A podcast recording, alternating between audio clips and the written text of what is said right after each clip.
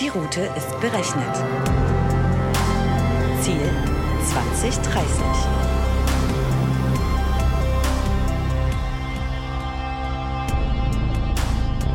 Hallo und willkommen auf der Road to 2030. Heute wieder mal mit dem Podcast zu Technologie und Gesellschaft von Dell Technologies. Unser heutiger Gast ist Sibyl Brückmann, Head of Marketing New Emerging Markets bei Klarna. Und ich bin Roland und ich werde euch als Co-Moderator auf der Reise begleiten.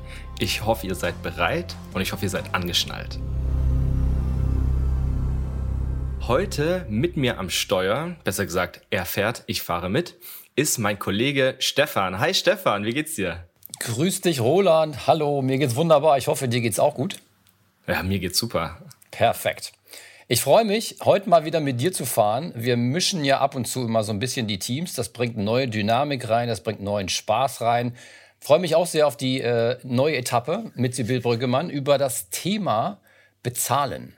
Alles um das Thema Bezahlen. Warum, wieso, weshalb. Für uns als bargeldliebende Deutsche sicherlich ein großartiges und bekanntes Thema. Wir sprechen über die Entwicklung von Zahlungserlebnissen im Handel. Wir sprechen aber auch darüber, dass Sibylle uns ein bisschen die Klarna-Welt vorstellen wird. Sie wird uns ein bisschen erklären, was ist eigentlich Smooth Shopping und wird uns mitnehmen auf eine Reise rund um Zahlungsmentalität und Modalität. Hallo Sibyl, grüß dich. Schön, dass du hier bist. Sitzt du bequem und geht's dir gut? Hallo Stefan, hallo Roland. Ja, noch, noch sitze ich bequem. Mal gucken, wie schnell ihr fahrt. Das wollen wir auch nicht ändern. Wir fahren ganz entspannt. Ähm, und zum Aufwärmen, damit du siehst, wie entspannt wir fahren, würden wir gerne mit dir einen kurzen Speedcheck machen. Das heißt, wir schmeißen zwei Begriffe in den Raum und du nimmst einfach den, der dir am meisten zusagt. Warum machen wir das? Damit einfach unsere Zuhörerinnen und Zuhörer dich ein kleines bisschen besser kennenlernen. Ready for Takeoff? Yep. Toast oder Brötchen? Toast, weil es schneller geht. Cola oder Wasser? Cola nach dem Workout, Wasser während der Arbeit. Yoga oder Meditieren? Uff, gar nichts. Äh, laufen. Laufen ist quasi meditatives Yoga on the street. Sehr gut. Ähm, lieber Snowboard fahren oder Ski? Ski. Äh, Buch oder Film zum Entspannen? Uff, kommt drauf an. Äh, Buch im Urlaub, Film unter der Woche. Und als allerletztes Musikgenre eher House, Elektro oder Rock and Pop? Rock and Pop. Alright. ja, perfekt. Und dann sind wir auch schon mittendrin. Sibyl, zu dir. Du bist viel gereist zum Beispiel quer mit dem Fahrrad durch Afrika. Du warst schon, ähm, bevor du bei Klarna warst, bei einigen Startups, zum Beispiel ähm, bei Jochen Schweizer und auch bei Rocket Internet. Und jetzt bist du bei einem Fintech. Was ist das Besondere dabei? Was hat sich jetzt geändert? Wie ist diese Branche? Wie die Branche Fintech ist? Ja. Äh, naja, da hat sich viel getan, glaube ich, in den letzten Jahren. Also ich muss dazu sagen, ich habe angefangen ähm, bei Jochen Schweizer in einem Jahr oder zu einer Zeit, wo es noch kein Zalando gab. Also und, und so die, die großen Tech-Unternehmen gerade in Deutschland. Das heißt, ähm, so ein bisschen groß geworden in diesem Bereich, äh, gerade so was Performance-Marketing anbelangt. Dann hin zu Rocket mit Internationalisierung und wirklich Skalieren von Businessmodellen und jetzt zu Klarna, wo ich im Prinzip beides kombinieren kann, nämlich Markenaufbau als auch Internationalisierung. Also da findet sich so ein bisschen beides. Und zum Thema Fintech, äh, ja, es ist schnelllebig, sehr innovativ ähm, ja, und bleibt, bleibt nicht stehen. Äh, und das ist so das Spannende daran. Ähm, jetzt hast du ja schon eine Menge gemacht, wie man von Roland gehört hat. Ähm, vielleicht können wir noch mal äh, so ein bisschen in die in die jetzige Station gehen, Klarna, und aber herausarbeiten, was sind denn jetzt genau die Unterschiede in deinem Job jetzt zu ähm, den vorherigen Stationen? Was ist anders bei Klarna? Ähm, so ein bisschen, was ich eingangs gesagt habe. Also Jochen Schweizer zu einer Zeit war im Prinzip ein einfaches Businessmodell, nämlich ein Papiergutschein zu einem Erlebnis machen ähm, sehr stark Performance-Marketing getrieben. Also zu der Zeit, wie gesagt, ähm, wo es noch kein Zalando ähm, gab und auch kein Amazon in Deutschland, ähm, waren wir so die Vorreiter, was das anbelangt. Dann hin zu Rocket Internet, die im Prinzip die Internationalisierung und Skalierung von Digitalunternehmen erfunden haben äh, oder miterfunden haben und mit vorangebracht haben. Bis hin jetzt zu Klarna, wo es wirklich darum geht, den Kunden in den Fokus zu stellen. Und hier rede ich nicht nur vom Endkunden, sondern auch von dem Händler und dem Partner, mit dem wir zusammenarbeiten, als auch ähm, eine Marke aufzubauen, die eben in einem eher staubigen Segment sich äh, positioniert, äh, langweiligen Zahlungsanbieter, äh, genau, und da so ein bisschen ähm, Fuß zu fassen. ist super cool. Und was hat dich dazu bewogen, dann den Schritt hin ähm, in diese Branche oder konkret hin zu Klarna zu wagen? Also es sind so, es ist eigentlich eine recht einfache Antwort. Es sind drei Sachen, die mich antreiben. Das erste ist eine Herausforderung. Das zweite sind, ist ein Impact haben, also irgendwie einen Einfluss auf Dinge und, und einen gewissen Trend. Und das dritte sind die Leute. Und äh, das war im Prinzip der Grund auch, warum ich bei Klarna unterschrieben habe. Zu der Zeit waren wir ein reiner reiner B2B-Anbieter, haben wirklich uns auf Händler oder fokussiert, äh, das vom Geschäftsmodell als auch von, von der ganzen Ansprache, von der ganzen Ansprache her. Und da war noch nicht ersichtlich, dass Klarna auch äh, eine Marke sein kann und ein Endkonsumentenprodukt und äh, ja eine Firma und ein Standing äh, haben wird oder haben kann, das dass man auf der quasi äh, mit, mit, mit äh, Stolz auf der Brust trägt. Also das war alles noch nicht einsehbar und das mit zu begleiten und mit zu unterstützen und da auch Vorreiter in der Branche zu sein, das ähm, war sehr spannend oder ist immer noch sehr spannend. Klasse, vielen Dank erstmal für diese persönlichen Eindrücke und so ein bisschen den Tiefflug über deine Karriere und äh, den Halt bei Klarna. Vielleicht gehen wir ein bisschen ins Detail, was Klarna angeht. Ähm, derjenige, der sich schon mal mit Fintechs beschäftigt hat, der kommt eigentlich an Klarna gar nicht mehr vorbei. Und man hat ja auch mitbekommen, die Gerüchte haben im Februar angefangen.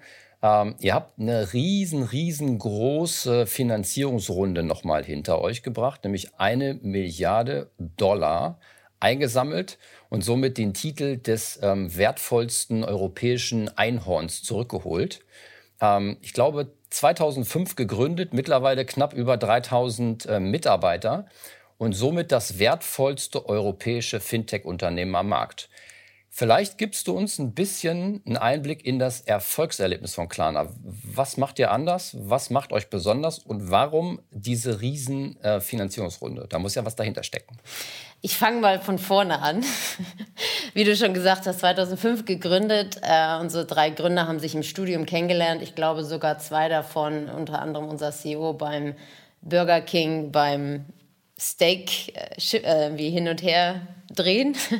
ähm, und die haben im Prinzip Klarna als Geschäftsidee in, als Teil von einem Gründerwettbewerb vorgeschlagen. Also das war auch als, als Teil von der äh, Universität. Ähm, und haben es dann 2005 äh, mit Fokus auf Payment oder als Payment-Unternehmen gestartet. Ähm, so sind wir im Prinzip losgestoßen und die, die Vision war äh, im Prinzip Menschen ein angenehmes und reibungsloses Shopping-Erlebnis äh, bieten zu können. Und die Kernidee äh, ist eben die Digitalisierung vom Rechnungskauf, den die Deutschen von unseren Katalogzeiten zu Otto und Neckar und wie sie äh, alle heißen, ähm, Quelle, glaube ich, war der dritte, Neckermann, Quelle, Otto so rum, ähm, daher kennen wir Rechnungskauf. Und im Prinzip die Idee war, das Ganze zu digitalisieren.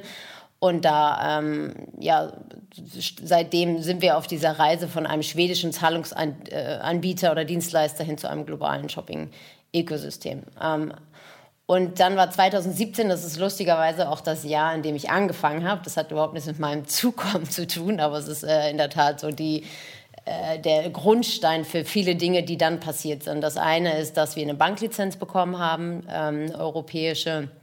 Ähm, wir haben dieses großartige Rebranding angestoßen. Wir sagen immer von blau zu pink, auch wenn ich das äh, das bewertet es ein bisschen runter ähm, oder wertet es ein bisschen runter. Es ist natürlich viel mehr als das. Wir haben die App in mehr Ländern gestartet, also zum Beispiel auch in Deutschland 2017, in 2016 war es glaube ich schon in Schweden live. Ähm, und wirklich so dieser Wandel zu einer Konsumermarke zu werden. Ähm, und dann mit äh, Snoop Dogg 2019 als Testimonial im Prinzip äh, diesen Schritt äh, auch zu gehen, diese Consumer Brand oder diese Positionierung als Konsumermarke aufzusetzen. Ähm, dann, ja, und im Prinzip ist so die Idee, dass wir eine komplette Wertschöpfungskette abbilden rund um Shopping und, und Banking. Ähm, das heißt, von der Inspiration, also im Prinzip vor dem Kauf bis hin zur Retoure von einem Produkt oder einem Artikel. Und dass wir den Leuten dabei helfen, ähm, wie man Ausgaben und persönliche Lebenssituationen zuschneiden kann, äh, wie sie Geld sparen können, zum Beispiel auch über unsere Girokonten oder kleiner Festgeldkonten. Ähm, und wie gesagt, dann über die Inspiration in der App eben auch schon vorab anfangen, äh, abfangen, äh, was es eben für Möglichkeiten gibt, wo man äh, das Geld eventuell ausgeben kann und dann aber auch die Übersicht der, der Ausgaben und so weiter und so fort. Ähm, und der, der zentrale Baustein das, des Ganzen, hat es gerade schon gesagt, ist äh, die Klarna-App. Ähm, sie soll im Prinzip praktische und zeitgemäße äh, Shopping- und Banking-Lösungen äh, anbieten die diese ganzen Vorgänge und Prozesse äh, mit maximaler Sicherheit für die Kunden vereinfacht und äh, dabei auch gleichzeitig äh, Inspirationen für Neues geben. Ähm, und was Klarna auszeichnet und was wir sicherlich anders machen, ist das eine eben dieses ganzheitliche ähm, Shopping-Ökosystem, was ich gerade beschrieben habe, aber auch, dass wir es ansprechender machen oder anspruchsvoller machen hinsichtlich zur Customer Experience. Also wirklich die Bedienbarkeit der Produkte als auch die Flexibilität der Produkte. Und das Ziel ist eben, dass wir diese Finanz-Shopping-Super-App werden, also Klarna Everywhere. Und äh, um das nochmal zusammenzufassen, das basiert auf drei Eckpfeilern. Das erste ist Inspiration, also wirklich die Inspiration vor dem Kauf. Dann die Convenience, also diese Möglichkeit auch äh, mit diversen Zahlmethoden zahlen zu können. Äh, als auch Flexibilität ist natürlich auch ein wesentlicher Bestandteil. Und das letzte ist, ähm, wohin wir noch arbeiten, ist Perks. Äh, wir nennen das Perks Value, also im Prinzip auch eine Möglichkeit anbieten, dass Kunden mit uns Geld sparen können weil sie einfach die besten, den besten Preis bekommen. Das war jetzt sehr, sehr viel in einem. Sehr vielen, aber ich habe mitgenommen, dass ihr Bezahlen wieder sexy machen wollt. Ähm, das ist ähm, auf jeden Fall angekommen und diese Säulen, die du genannt hast, oder diese wichtigen Bestandteile eures Erlebnisses, das hört sich auf jeden Fall durchdacht an. Ähm, die so ein bisschen tiefer gehende Frage, die ich mir so ein bisschen stelle, ist, wie unterscheidet ihr? Was ist so ein Alleinstellungsmerkmal von euch? Gerade wenn man so andere Anbieter anschaut. Also genau das, im Prinzip diese Wertschöpfungskette. Also es gibt keinen, der, äh, es gibt, ich will jetzt keine Konkurrenzen nennen, aber die beziehen, also die fokussieren sich wirklich auf eine Zahlungsmethode und machen das gut. Ähm, es gibt äh, Anbieter, die äh, Sparmöglichkeiten anbieten. Es gibt auch Anbieter, die äh, aggregiert Ausgaben anbieten. Also es gibt verschiedene Anbieter, die verschiedene Punkte abdecken, aber es gibt eben keinen, der alles, der alles abdeckt. Und, äh, und das auch auf einem globalen Level. Also wir sind in mehr Ländern live an, als viele andere, äh, die sich in dem, in dem Feld tummeln. Cool. Also das rundum sorglos Paket für den jungen Bezahler oder die Bezahlerin. Ähm, ich weiß nicht, wie es euch geht. Wir sind jetzt so ein bisschen vor uns hingefahren in unserem Podcast Mobil. Ich hätte schon ein bisschen Appetit auf ein kleines Snackchen. Wie sieht's aus, Roland? Uh, da habe ich was in meiner Butterbox für dich natürlich mitgebracht für dich. Und zwar ähm, den Snack, den ich mitgebracht habe, ist, dass ich mich ein bisschen umgeschaut habe auf den sozialen Medien und da Klanas Präsenz ein bisschen nachgeforscht habe und unter anderem auf das Musikvideo von Get What I Love gestoßen bin. So eine Art lustiges Musikvideo, Schrägstrich Parody auf die derzeitige Shopping-Situation. Das fand ich cool, das fand ich innovativ, auch ein bisschen gewagt auf jeden Fall. Sibyl, wie war die Resonanz? Ähm, wir haben in Australien einen unglaublich guten äh, Launch hingelegt, gerade was aus der, aus der Marketingperspektive. Also wir haben es also vielleicht zum Hintergrund Australien ist, ich glaube, der der Markt, der führt, was diese Buy Now, Pay Later, so sagen wir es im englischen Term, äh, Anbieter anbelangt. Äh, wir sind mittlerweile, ich glaube, der neunte Anbieter am Markt. Das heißt, da tummeln sich äh, ganz viel. Unsere Konkurrenz ähm, war teilweise schon vor oder beziehungsweise ist Australien geboren. Ähm, das heißt, da war natürlich unglaublich viel Wissen und, und äh, Erfahrung mit dem, mit dem Service schon vorhanden. Da ging es halt wirklich nur darum, zu sagen, hey, Klarna ähm, ist jetzt auch ähm, einer der Mitanbieter und wie wir uns auch unterscheiden zu, zu den bisherigen etablierten Unternehmen.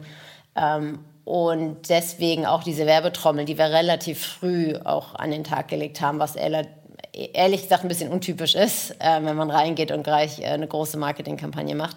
Ähm, aber zu deiner Frage hat extrem gut funktioniert. Wir haben unglaublich schnell in einem kurzen Zeitraum unsere Markenbekanntheit trotz der großartigen Konkurrenz äh, wachsen oder äh, ja, steigen lassen können. Und das, ähm, das hat, äh, wie gesagt, sehr gut funktioniert. Ähm, sicherlich nicht nur des, der, der, der Kampagne wegen, sondern auch anderen Dingen, die wir da gemacht haben. Vor allen Dingen mit Händlern zusammen und auch sehr nah am Kunden dran gewesen, als wir, als wir gelauncht haben. Und beziehungsweise wir sind ja auch immer noch in dieser Launchphase. Es ist jetzt ein Jahr her.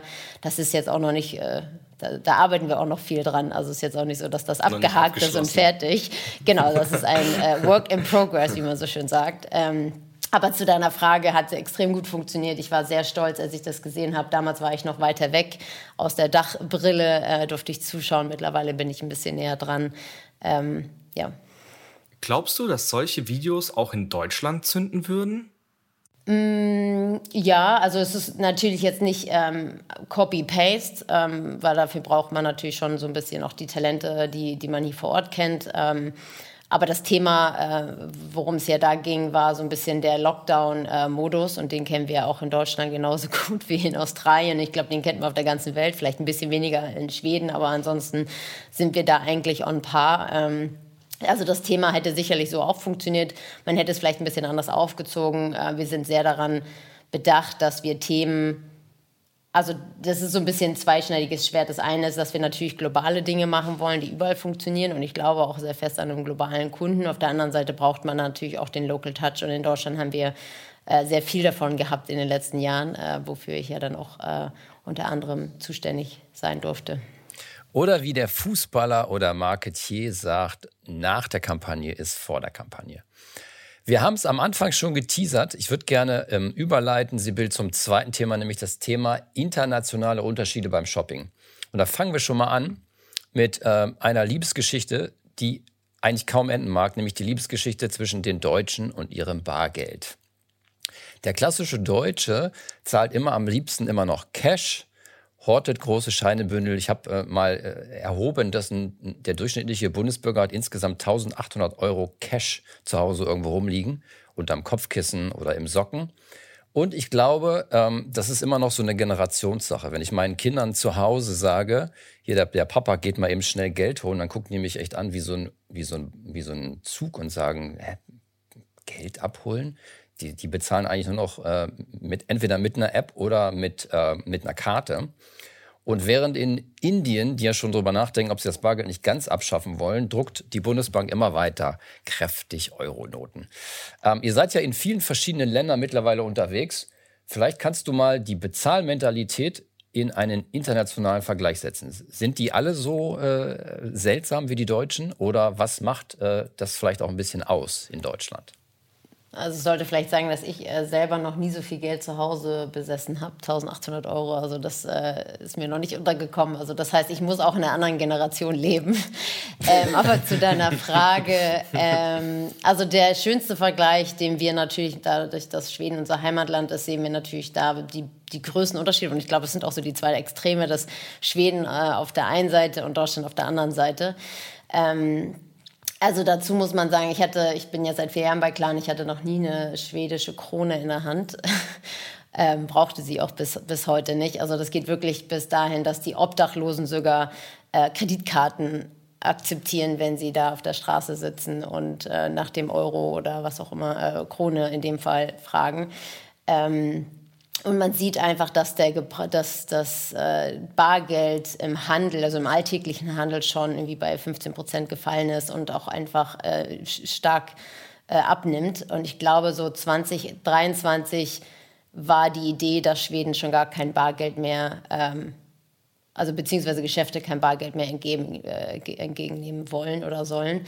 Ähm, also das heißt, diese Abschaffung von Münzen und Banknoten ist sehr weit äh, vorangetrieben ähm, in Schweden, wohingegen das in Deutschland sicherlich noch nicht der Fall ist. Ähm, hat auch was mit der Innovation, also ich sage mal, die, die Schweden sind sehr tech-affin, ähm, die haben auch eine sehr digitale Transparenz. Da ist, äh, sind die privaten Steuererklärungen öffentlich. Also es ist ein ganz anderer Umgang auch mit privaten äh, oder persönlich bezogenen Daten, als das jetzt bei in Deutschland der Fall ist. Also ich glaube, das ist auch nochmal so ein kultureller Unterschied. Ähm, und äh, wie äh, Bussen und Bahnen werden zum Beispiel schon gar keine äh, Bargeld, also Münzen oder, oder Noten äh, angenommen. Also das heißt, es läuft alles über irgendwelche digitalen Apps. Ähm, das kann man sich in Deutschland so noch noch nicht äh, vorstellen. Was glaubst du, wann kommt dieser Sinneswandel vielleicht bei uns an? Kommt er überhaupt an? Oder durch was kommt er dann an? Also ich glaube, eingangs muss man sagen, ist so ein bisschen, die Deutschen haben eine emotionale Beziehung zu ihrem Geld. Ähm, also zu ihrem Bargeld. Äh, und das ist so ein, so ein, Symbol der Freiheit. Äh, es hat sicherlich auch was mit Datenschutz zu tun, hatte ich gerade schon eingangs gesagt. Da leben wir einfach kulturell ganz anders. Äh, diese Transparenz von personenbezogenen Daten ist bei uns ein ganz schwieriges Thema, kontroverses Thema. Ähm, dann auch diese Anonymität bei Zahlung. Also natürlich, wenn man bar zahlt, dann bleibt man anonym. Ähm, wahrscheinlich auch bezogen auf, die, auf, den Datenschutz, den wir hier eingangs äh, schon erwähnt hatten. Ähm, und diese Angst auch davor, zum gläsernen Bürger zu werden. Also der Deutsche hat, glaube ich, grundsätzlich Angst, irgendwie diese, ja, die Kontrolle selbst zu verlieren. Ich glaube, da, da hängt auch ganz viel mit zusammen. Dann gibt es auch so einen Convenient-Faktor, dass natürlich Barzahlungen in der Regel einfacher sind oder schneller sind. Ähm, also wenn man es mal so runterrechnet, eine Kartenzahlung braucht tendenziell noch einen Tick. Also es kommt wahrscheinlich auch ein bisschen auf die Person an. Wenn ich da jetzt meine Cent zähle, dann brauche ich wahrscheinlich auch länger. Äh, ich würde immer sagen, es geht schneller mit Karte, aber ich glaube, wenn man so die Statistiken, den Statistiken glaubt, dann geht das Barzahlen schneller. Ähm, aber, und das ist jetzt ein großes Aber, wir sehen auch einen Trend in Deutschland und das ist beruhigend. Ich glaube, Corona war, also nicht, nicht nur glaube, sondern den Statistiken zufolge, und wir sehen es ja auch bei uns in den Kartenzahlungen in Deutschland, ist ein ganz großer Trend zu äh, eben digitalen Payment-Methoden und Möglichkeiten, also weg vom Bargeld. Ähm, und das, äh, ja, und das spiegelt sich auch in, in sämtlichen Statistiken wieder. Also ich glaube, es ist einfach nur eine Frage der Zeit, bis das auch in Deutschland mehr, mehr etabliert, weil wir brauchen einfach noch ein bisschen länger. Ah, das hast du sehr schön gesagt. Ähm, und jetzt hast du, glaube ich, anfänglich schon erklärt, was wir Deutschen vielleicht von den Schweden lernen können, auch in Bezug auf das Thema Datenschutz und auch in Bezug auf das Thema, welche Dinge überhaupt schon veröffentlicht werden und wie man damit umgeht. Hast du noch einen Tipp von uns, was vielleicht ähm, die ältere Generation in Bezug auf das Thema Zahlungsmodalitäten von der jüngeren Generation lernen könnte? Vielleicht ist das ja auch ein Tipp, den man hier loswerden kann.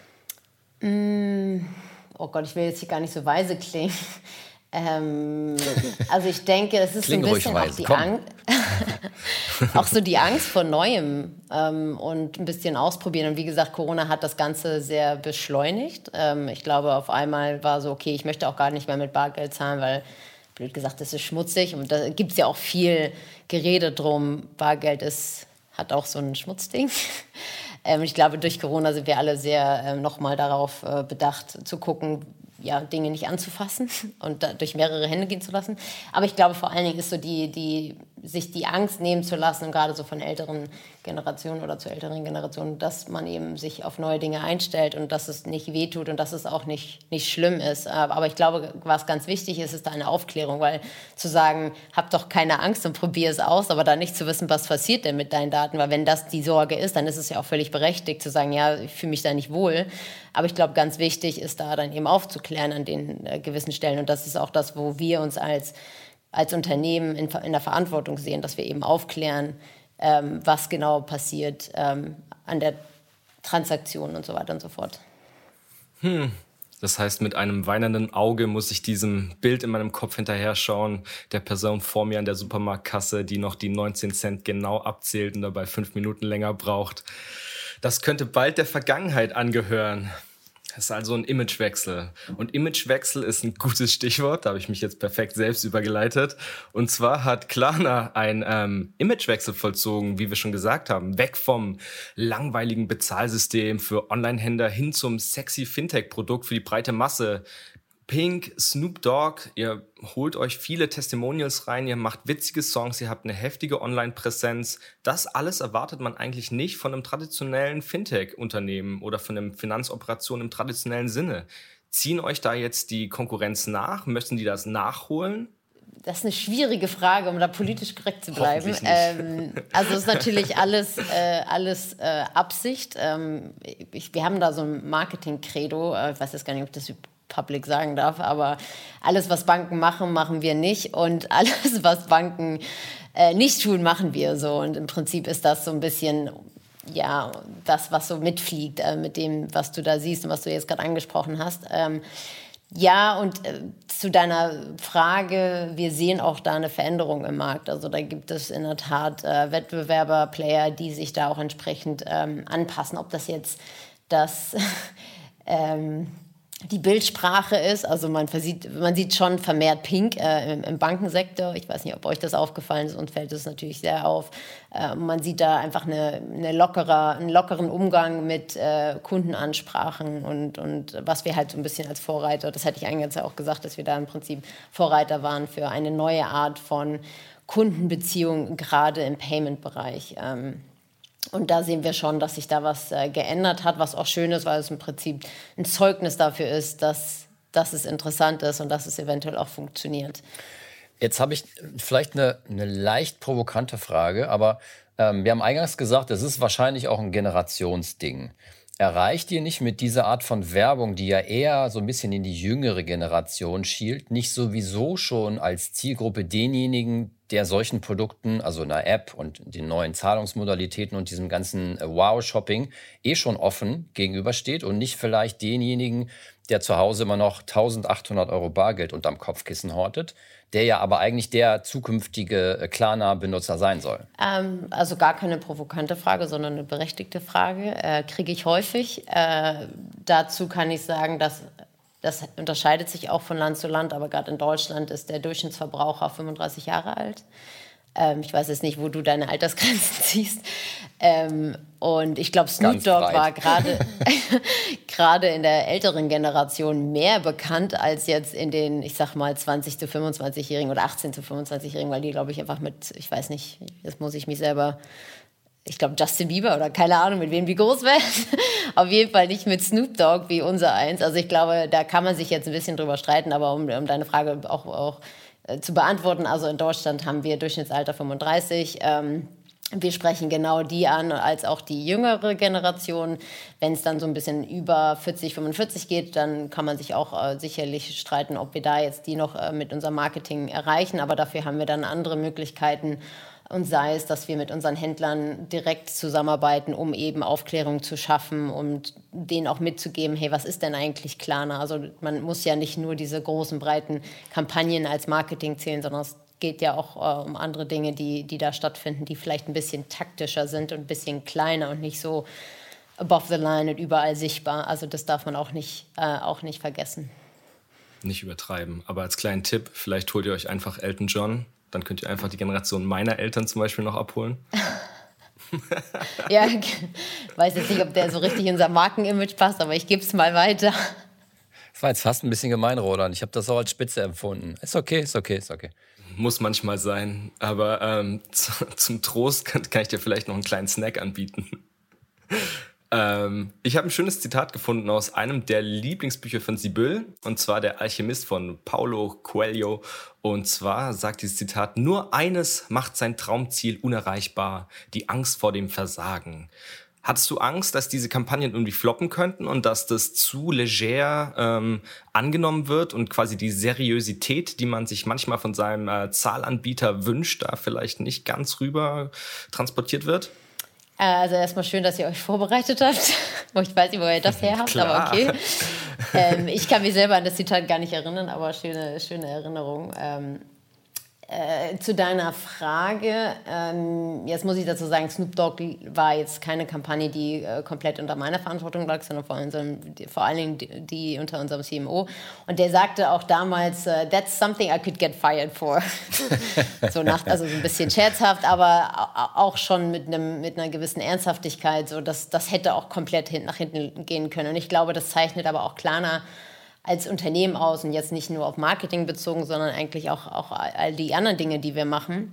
Und welche Märkte wir vorgehen, in welcher Geschwindigkeit wir laufen, welche Produkte wir an den Markt bringen und so weiter und so fort.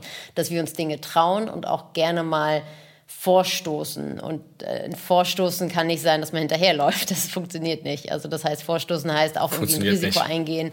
Genau, und Dinge einfach mal probieren und, und dann die Resonanz abwarten und äh, das äh, jetzt auf bezogen auf Snoop Dogg, weil ich glaube, das war gerade so die die Einleitung äh, hat extrem gut funktioniert und ich glaube, hätte nicht besser funktionieren können an vielen Stellen, ob das jetzt Markenbekanntheit ist, äh, als auch äh, die Bekanntheit und die Bereitschaft, mit uns zusammenzuarbeiten auf Händlersicht. Also da haben wir extrem viele ähm, KPIs äh, bewegen können. Ähm, das heißt, für uns hat sich diese Kampagne ob sie jetzt verstanden wurde, die richtigen Kunden angesprochen hat, fast egal, weil sie hat sich gelohnt von dem, was wir sehen. Und das war ja auch im Prinzip der äh, Startpunkt von Klarna, was so Kunden oder Marken, äh, Konsumermarke anbelangt. Ich hoffe, ich habe deine Frage beantwortet. Ja, ich meine, der Erfolg gibt euch recht. Genau, also gut, ja, genau, der, der Erfolg gibt uns recht. Äh, und ich glaube, Angst ist ähm, etwas, mit dem man respektvoll umgehen sollte. Ähm, auf der anderen Seite muss man auch ein bisschen fearless sein, ähm, um so jemand wie Klarna oder so ein Unternehmen wie Klarna auch voranzubringen. Jetzt dürfen wir vielleicht noch eine Frage hinten dranhängen. Wenn es schon um dein Lieblingsbuch geht, vielleicht dürfen wir sogar so indiskret sein und fragen, wie gehst du denn persönlich mit dem Thema Fehler um und dem Thema Fearless sein?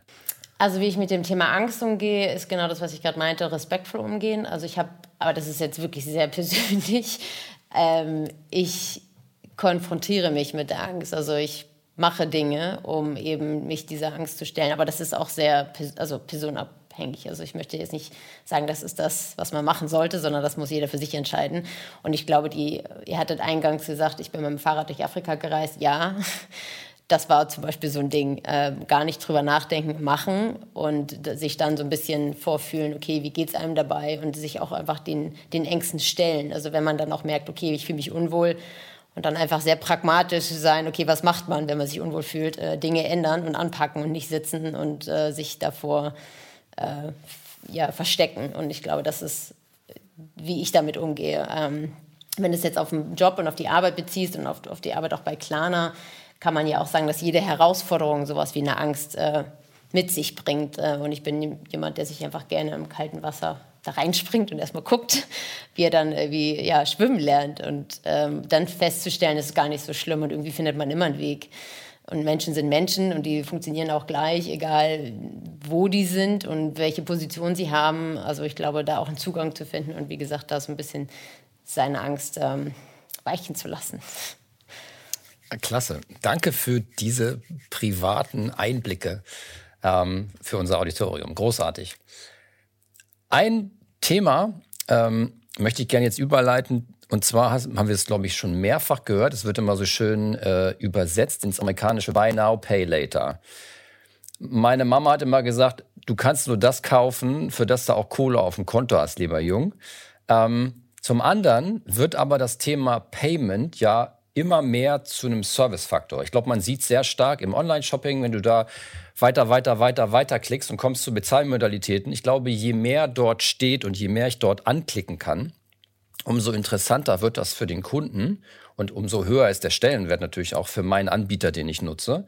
Und genauso aber auch die Entscheidung, ähm, bin ich nun online oder bin ich offline und kann dort diese Bezahlmodalitäten immer noch nutzen. Wenn ich also auf dieses Buy Now, Pay Later wieder zurückkomme, so ist das ein großartiges Angebot, wie ich finde. Das ist äh, das, was mich damals, wie hast du es so schön genannt, bei Otto Quelle und Neckermann immer daran erinnert, dieses, ähm, wollen Sie das jetzt bezahlen oder wollen Sie das vielleicht in 30 Tagen bezahlen, komplett? Aber es gab eben nie, dass ich zum Beispiel, wie heutzutage natürlich üblich, Ratenzahlung machen kann. Der Vorteil ist relativ klar, aber ist es nicht auch ein Problem, dass Konsumenten vielleicht einfach Dinge kaufen, die sie sich eigentlich gar nicht leisten können? Also wir kriegen die Frage häufiger und äh, ich gebe da, geb da mal gerne so eine Story, die hat unser CEO irgendwann mal im Interview erzählt, äh, Sebastian Simankowski. Der sagte, äh, man muss sich Online-Shopping im Prinzip wie äh, auch an der Ladenkasse ein Einkaufserlebnis vorstellen. Und wenn man, wenn wir jetzt gefragt werden, ja, ja, macht es nicht den Kunden zu einfach, kann man sich so ein bisschen vorstellen, stellt mal vor, ihr seid in der Ladenkasse oder steht da in der Schlange und ihr kriegt so Barriers dahingestellt. Wollt ihr wirklich das jetzt kaufen? Und das euch einfach so ein bisschen erschwert, diesen Kauf, äh, Einkaufsprozess. Und so verstehe ich manchmal diese Frage. Also ich meine, man kann ja auch ein, ein Einkaufserlebnis im Offline, in der Offline-Welt Ähm, man geht in den Laden, man nimmt sich die Dinge, die man braucht und man bezahlt sie. Und je einfacher das ist, desto besser für den User. Und das Gleiche ist ja im Prinzip online auch abgebildet. Also diese Vorstellung, ich würde da extra Barrieren aufstellen, ist ja genau kontraproduktiv zu dem, was wir uns, wofür wir stehen, nämlich Convenience. Also wirklich den, den, den, das Shopping-Erlebnis als solches wirklich einfach zu gestalten. Idealerweise online und jetzt auch äh, mit der Karte und anderen Funktionen auch in den Offline-Bereich. Und das eben zu, zu optimieren und, ja, so. Und ähm, das ist das eine. Das andere ist, dass, ähm, hattest du gerade schon gesagt, also die Buy Now, Pay Later ist im Prinzip der Rechnungskauf in Deutschland. Nichts anderes als das. Äh, die gibt es schon seit ich Katalog äh, zu, zu Katalogzeiten, wo ich das erste Mal sowas, es ist ja keine Online-Bestellung, aber eine Telefonbestellung oder was auch immer getätigt habe. Ähm, und das ist auch sehr, trifft auch sehr, und das ist ein ganz wichtiger Punkt, weil die wenigsten, auch gerade in Deutschland, der Rechnungskauf ist nach wie vor die beliebteste Bezahlmethode der Deutschen. Punkt. Ja, boom. Kreditkarten ist das Letzte. Und das wissen ganz wenige. Und das ist, das ist eine Statistik, die ist auch nicht irgendwie, die sitzt, da sitzt nicht nur Klarna drauf, sondern die ist öffentlich zugänglich. ERI könnt ihr gleich mal nachgucken. Ähm, und ist nach wie vor die beliebteste Bezahlmethode. Warum? Nicht, also natürlich würde ich gerne sagen, weil Klarna, aber nee. Sondern eben dieses, ich kaufe etwas und erst dann, wenn ich es habe, bezahle ich es auch. Also das heißt, ich kann es mir anschauen, ich kann mir überlegen, will ich es überhaupt behalten und ich weiß auch, dass ich es bekomme. Also das ist so ein bisschen dieser Sicherheitsaspekt, von dem wir auch vorhin schon gesprochen haben, bei den Deutschen noch sehr tief verankert. Ich möchte auch erstmal wissen, ich bekomme es und dann möchte ich mein, äh, mein Geld dafür ausgeben. Und das ist eigentlich ein, also eine ganz typische Art äh, der Deutschen und das bilden wir quasi mit Klarna nur digital ab, weil der Rechnungskauf ich sollte jetzt keine Namen nennen, aber bei manch anderen Online-Händlern ist eben kein Online, äh, keine Online-Experience, sondern immer noch eine Offline-Experience, wo man ein SEPA-Mandat so ausfüllen muss und das dann seiner Bank, also sowas, weiß ich, das habe ich weiß ich, 18 oder 1998 das letzte Mal gemacht. Ähm, und das im Prinzip digital abbilden. Und jetzt zu deiner, das Letzte, und das ist auch wichtig zu verstehen, natürlich nehmen wir das auch ernst. Das ist jetzt auch nicht irgendwie, ich will das jetzt auch gar nicht äh, schlecht reden und irgendwie nach dem Motto, wir machen es ja nur einfacher, was ist dann schon dabei? Und das ist das, ähm, das Thema, dass wir natürlich uns auch anschauen, wer kauft denn damit Klarna. Also es ist ja nicht, dass jeder jedem alles zugänglich gemacht wird, sondern es gibt einen, einen, einen Credit-Check, ähm, bei, bei jedem Kunden, bei denen, die wir noch gar nicht kennen, natürlich noch ein bisschen intensiver. Das heißt, wir suchen, gehen da auch, ähm, gehen da auch an externe Credit Bureaus ran, ähm, um einfach einen kurzen Check zu machen, ist dieser Kunde überhaupt liquide und kann der überhaupt diese Rechnung zahlen? Und daran machen wir unsere Entscheidung fest. Ähm, wenn ich jetzt mal mich selber nehme, ich bin jetzt seit fünf Jahren ähm, sehr treuer Klarna-Kunde, äh, kaufe extrem viel mit Klarna, zahle alle meine Rechnungen in, äh, zeitlich, manchmal vergesse ich es vielleicht und dann zahle ich sie halt nach, dann ist halt eine kleine Mahnung, das ist jetzt auch nicht so schlimm. Ähm, das heißt, Klarna weiß extrem viel von meinem Kaufverhalten. Äh, und dann kann, können sie mir natürlich, oder kann Klarna, äh, wie als Unternehmen, einer Kundin wie mir natürlich auch entsprechend ein Kreditlimit geben, weil sie wissen ja, okay, ist ja safe. Und da, da, daran, daran ist, äh, daran hängt unser, unser Geschäftsmodell. Ähm, und äh, das heißt, wenn wir sehen, dass Kunden sich etwas nicht leisten können und das auch über ihr Verhalten zeigen, dann werden sie ausgeschlossen. Oder kriegen kleineren Kreditrahmen. Also zum Beispiel müsste man ähm, noch eine Rechnung erst äh, begleichen, bevor man überhaupt äh, wieder reinkommen könnte. Und das Letzte, das ist aber eher so ein Indust Indust also Industrieding, ähm, wenn man jetzt zu einer Bank geht, zu jeder Hausbank, jeder Mensch, fast jeder Mensch kriegt mittlerweile eine Kreditkarte und hat, ich meine, ich war damals 18 und habe 2000 Euro Kredit bekommen was verdammt viel Geld war für mich.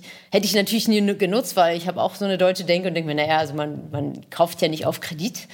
Ähm, und das ist ja heute auch noch so. Also es ist ja nicht so, dass Klarna da jetzt auf einmal so was Bahnbrechendes auf, äh, äh, irgendwie entwickelt hat, was es vorher noch nicht gab, sondern das Einzige, was wir machen, wir machen es ein bisschen convenienter, weil äh, convenienter, das ist ein blödes Wort, äh, bequemlicher, einfacher. Bequemer. Bequemer. Äh, im, im, ähm, in der Einkaufsjourney online. Ähm, das heißt, da, da ist so ein Schritt weg. Ja, aber ansonsten ist es, wir haben jetzt nichts Neues erfunden. Auch wenn ich das gern sagen würde. Aber ich gebe dir recht, einmal zack, Kreditkarte abgeschlossen und schon hast du mehr Kohle in der Karte als unterm Kopfkissen, um nochmal den Kreis zu schließen. Und eine Sache, das fand ich ganz interessant, das hat unser Sebastian Sironkowski ganz kürzlich erst vor ein paar Wochen gesagt. Und das fand ich, das hat mich auf jeden Fall nachdenklich gemacht, weil natürlich liegt mir das auch nahe. Also jetzt nicht äh, diese Schuldenfalle, das ist natürlich ein ganz, ganz wichtiges Thema. Und die Produkte, die wir in der App anbieten, dass man eben seine Ausgaben wirklich in einer Übersicht hat, äh, dass wir da auch helfen und aufklären, das ist total wichtig. Das andere ist aber auch, dass natürlich der Kunde selbst auch jetzt nicht reglementiert werden soll von uns. Also so ein bisschen gemaßregelt. Also wir sind ja auch nicht das Elternteil, das dann sagt, du darfst nicht oder du darfst doch. Und da ist so eine Fine Balance dazwischen. Also das eine ist Aufklären und die Transparenz und die Flexibilität, auch Dinge nach hinten schieben, falls es irgendwie doch knapp wird oder weil es einfach besser reinpasst. Es muss ja nicht immer heißen knapp und man hat kein Geld und man kriegt es auch nicht. Ähm, bestes Beispiel Umzug. Jeder weiß, wie teuer so ein Umzug sein kann und das ist halt in einem Monat, bam. Das heißt ja nicht, dass man dann hat man in dem Monat vielleicht keine Liquidität, aber vielleicht im nächsten Monat oder in den nächsten Folgemonaten und dann ist es wieder okay. Und ich glaube, das ist äh, so diese Flexibilität haben. Ähm, und auf der anderen Seite, wie gesagt, haben wir eben unsere Sicherheitsmechanismen in, in, in, Pla in place, in, da, äh, um eben dafür zu sorgen, dass die Kunden die da, äh, die richtigen Kunden durchkommen. Genau, Sicherheitsmechanismen, die greifen. Ja, so, das war jetzt abschließend, wollte ich das noch sagen. Das war abschließend. Ähm, ja, Mark Twain hat mal gesagt, ein Bankier ist ein Kerl, der ihn bei einem schönen Wetter den Regenschirm leiht und sobald es regnet, zurückfordert. So ein bisschen ähm, das Vertrauen oder ähm, ja, das Vertrauen in die Institution Bank, wenn man es mal so nennen möchte, ist ja seit der Finanzkrise doch auch erschüttert worden. Ähm, wie stärkt man das wieder als Fintech-Unternehmen? Wie stellt man wieder Vertrauen her? Im Prinzip genau das, wovon ich seit, äh, was ist es, 45 Minuten spreche. Äh, sehr kundenorientiert arbeiten und wirklich auch transparent sein, aufklären, äh, Produkte und Services äh, anbieten, die eben Kunden helfen, auch wieder Vertrauen zu schaffen. Wir treten ja jetzt auch nicht als das klassische Bankinstitut auf, ähm, sondern wir treten eigentlich als kundenorientiertes ähm, kundenorientierter Zahlungsanbieter auf, der zufällig eine Banklizenz äh, hat, was auch wichtig ist, damit zufällig. wir eben auch, ähm, ja, aber es ist ja nicht, dass jetzt jeder, also nicht jeder weiß, dass Klarna eine Banklizenz hat und auch als Bank agiert. Das ist äh, natürlich das wichtig, auch gerade im, im, Hinblick mit Vertrauen schaffen und dass wir auch reguliert sind und dass sich die Dinge da auch, ähm, ich sag mal, äh, dass sie da gut ablaufen und das, was wir tun, äh, das irgendwie auch Fuß, Hand und Fuß hat. Ähm, aber wir, wir treten ja nicht als klassisches Bankinstitut auf und das ist uns auch ganz wichtig, sondern einfach als kundenorientiertes, äh, kundenorientierter Zahlungsanbieter. Und ähm, ich glaube, damit lässt sich das ganz gut beantworten. Sehr cool. Ähm, der, der, Podcast heißt ja nicht ohne Grund äh, Road to 2030. Und von daher möchten Roland und ich gern jetzt nochmal mit dir einen Ausblick in die Zukunft wagen, und zwar in drei verschiedene Zukunftsszenarien. Nämlich einmal fange ich mal an mit dem Thema Banking. Wie siehst du denn die Rolle des klassischen Kreditinstitutes Bank der Zukunft ähm, und wie setzt sich das Geschäftsmodell bzw. das Thema Zahlungsmodell, wie setzt sich das in Zukunft durch? Da muss man so ein bisschen vorsichtig sein. Ich bin jetzt nicht unser CEO, der rumrennt und äh, gewisse Thesen aufstellt, aber ich kann ja einfach mal zitieren, was er sagt. ähm, also ob es jetzt so die klassische Hausbank, so wie sie, wir sie kennen und mit der wir groß geworden sind, ob es die jetzt noch in 2030 war es, glaube ich, oder? Genau. Ja, mhm. äh, geben wird, das wage ich schon sehr zu bezweifeln. Also man sieht ja auch da schon einen großartigen Shift. Ähm, braucht vielleicht noch ein bisschen länger als jetzt bei anderen, in anderen äh, Märkten und Ländern. Ähm, aber so in, in der Form wird sich sicherlich das digitale Modell durchsetzen. Ich glaube, da brauchen wir aber auch noch ein bisschen. Also ist jetzt auch nicht morgen, braucht jetzt keiner irgendwie Sorge haben. Ähm, aber gerade so die, die Anbieter wie Klarna und die, die auch sich im Markt tummeln und unterschiedliche äh, Services und Dienstleistungen anbieten, da wird sich ganz, ganz viel tun. Und das wird ähm, auch davon abgelöst werden.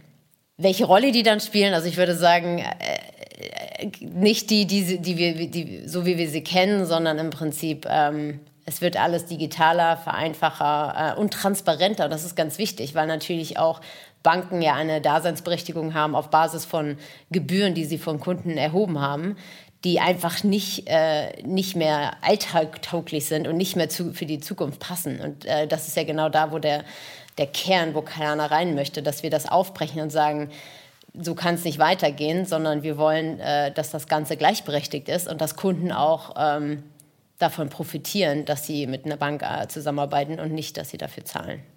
Sehr cool. Dann sagen wir nochmal Winke, Winke an den Chef. Hashtag Personal Opinion, Sibyl Brüggemann, keine Sorge. Dann schauen wir mal, ob das auch wieder Personal Opinion in dem zweiten Zukunftsszenario ist, und zwar Shopping. Wir haben es alle über die letzten Monate, das letzte Dreiviertel, anderthalb Jahre gesehen. Verwaiste Innenstädte. Der Handel ist im Wandel. Denkst du, dass der Online-Handel den Offline-Handel in Zukunft verdrängen wird oder gibt es eine Koexistenz? Hm, auch eine von diesen provokanten äh, Fragen. Ähm, ja also ich habe da neulich, ja, ich habe da neulich was Schönes gehört. Das habe ich nur leider vergessen, wer es war. Das war nämlich auch ein Podcast von ähm, Philipp Westermeier, OMR. Und ich weiß jetzt gerade nicht mehr, wen er zu Gast hat. Aber ich fand die Idee, ich glaube, es war sogar der Tarek Müller von About You. Und ich fand die Idee ganz cool, weil was wir ja alle auch gerade unglaublich vermissen, ist, dass in diese Stadt gehen und einfach Leute treffen, im Café sitzen und dieses Erlebnis Stadt. Also ich wohne in München, äh, komme ursprünglich aus Hamburg und ich liebe es, durch die Stadt zu gehen. Gehe ich da jetzt hin, weil ich einkaufen will und irgendwie von Zara Mango, keine Ahnung, was springe?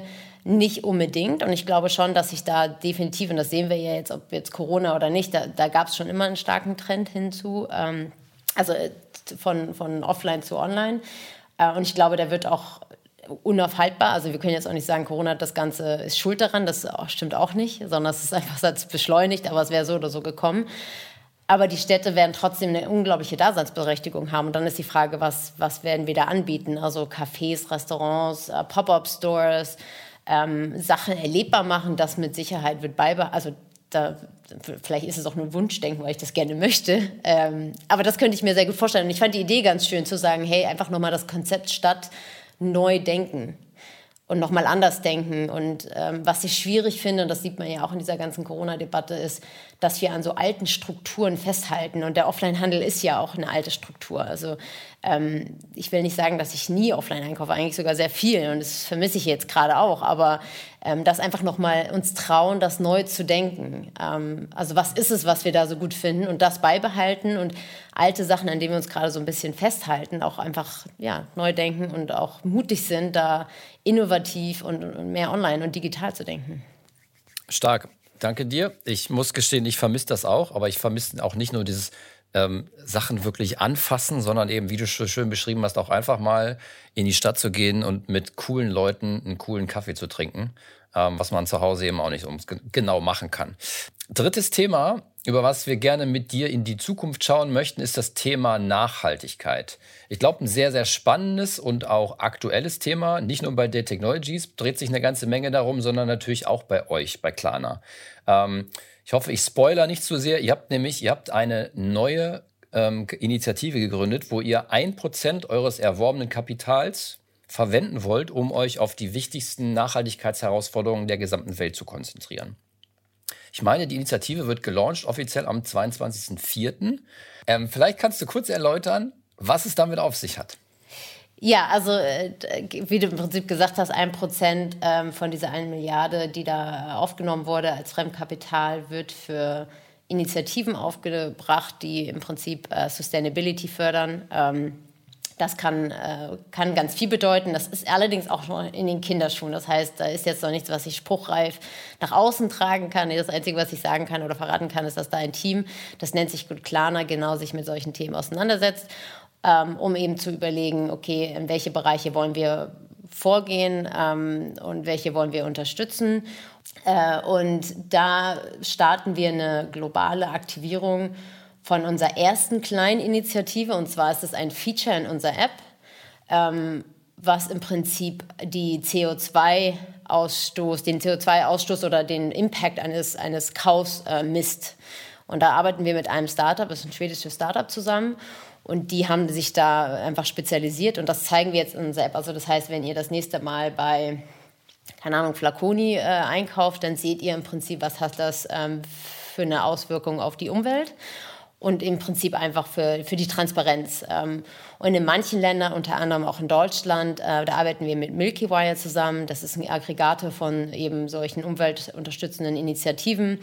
ähm, kann man auch spenden und sagen, okay, ich möchte jetzt einen Teil meines, äh, meiner Ausgaben äh, eben dafür aufbringen. Das ist teilweise sogar schon live, das habt ihr vielleicht sogar schon mal gesehen, wenn man ein einen Kauf getätigt hat. Also Flaconi ist ein schönes Beispiel.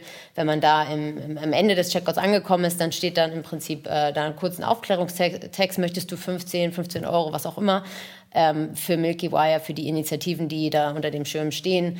Möchtest du dazu beitragen, möchtest du dafür spenden? Und das Ganze wird am 22. April diesen Jahres äh, offiziell am Tag der Erde gelauncht. Äh, und das ist die erste Initiative, das ist ein kleiner Kinderschritt oder Baby-Step, wie man so schön sagt. Da kommt aber noch ganz viel und äh, dieser eine Prozent ähm, des erworbenen Fremdkapitals ist natürlich eine, eine, große Summe. Das heißt, da wird äh, dann strategisch nochmal geguckt und geschaut, wo, wo das hingehen soll. Ähm, als schwedisches Unternehmen haben wir natürlich da auch ähm, nehmen diese Verantwortung äh, sehr ernst. Ähm, ich glaube, nicht nur als schwedisches Unternehmen sollte man, aber ich glaube, die Schweden sind da noch einen Ticken weiter als als andere Länder und ähm, dass wir da im Prinzip Vorreiter sind, auch ähm, uns da auch in der Verantwortung sehen, gerade im Bereich E-Commerce, ähm, wo das natürlich ein gro großes Thema ist. Das finde ich cool. Das äh, machen wir bei uns im Hause auch so. Ich finde das cool, wenn auch andere Unternehmen solche Aktivitäten ins Leben rufen und das nach außen tragen. Also wirklich stark. Ich habe, wir sind schon fast wieder am Ende unserer Etappe, leider. Und ich habe noch so eine letzte persönliche Ausblicksfrage an dich. Und zwar, wir haben anfangs davon gesprochen, dass du mit dem Fahrrad Afrika schon durchquert hast. Meine Frage ist, welches Land würdest du denn als nächstes gerne mit dem Fahrrad durchqueren, wenn du die Zeit dazu hättest? Da muss man dazu sagen, Afrika ist ja kein Land, sondern es, war, äh, es waren sieben Länder in Afrika. Ja, das ist eine kleine Afrika-Liebe, die ich da immer gerne mit ich muss das kurz aufklären. Ähm, du, welches du Land? Du darfst auch ganz gern einen Kontinent nehmen. Große Ziele stecken, das machen wir auch. Es ist eine gute Frage. Äh, ich habe so viele Ideen. Ähm, Fahrrad ist da gerade nicht. Lass mich kurz überlegen. Kanada ist auf jeden Fall ganz oben. Ist halt ein sehr großes Land. Dann von Nord nach Süd oder Ost nach West? Ich fahre immer gerne nach Süden. Das ist irgendwie so ein Ding geworden ja, also ich glaube, ich bleibe erstmal bei Kanada. ist jetzt nicht so spektakulär wie Afrika. Bei Kanada, stark. Doch, das ist immer noch spektakulär. Wenn du mir sagen würdest, du hast Kanada mit dem Fahrrad durchquert, wären Stefan und ich hochbegeistert. Sie haben Ihr Ziel erreicht.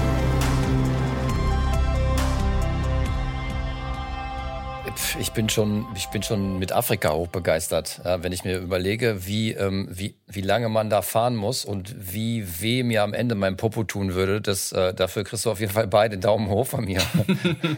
so, ähm, leider, der Roland hat schon angedroht. Wir sind am Ende unserer Fahrt angekommen. Es, es hat uns sehr viel Spaß gemacht in unserem Podcast-Mobil mit dir, Sibyl.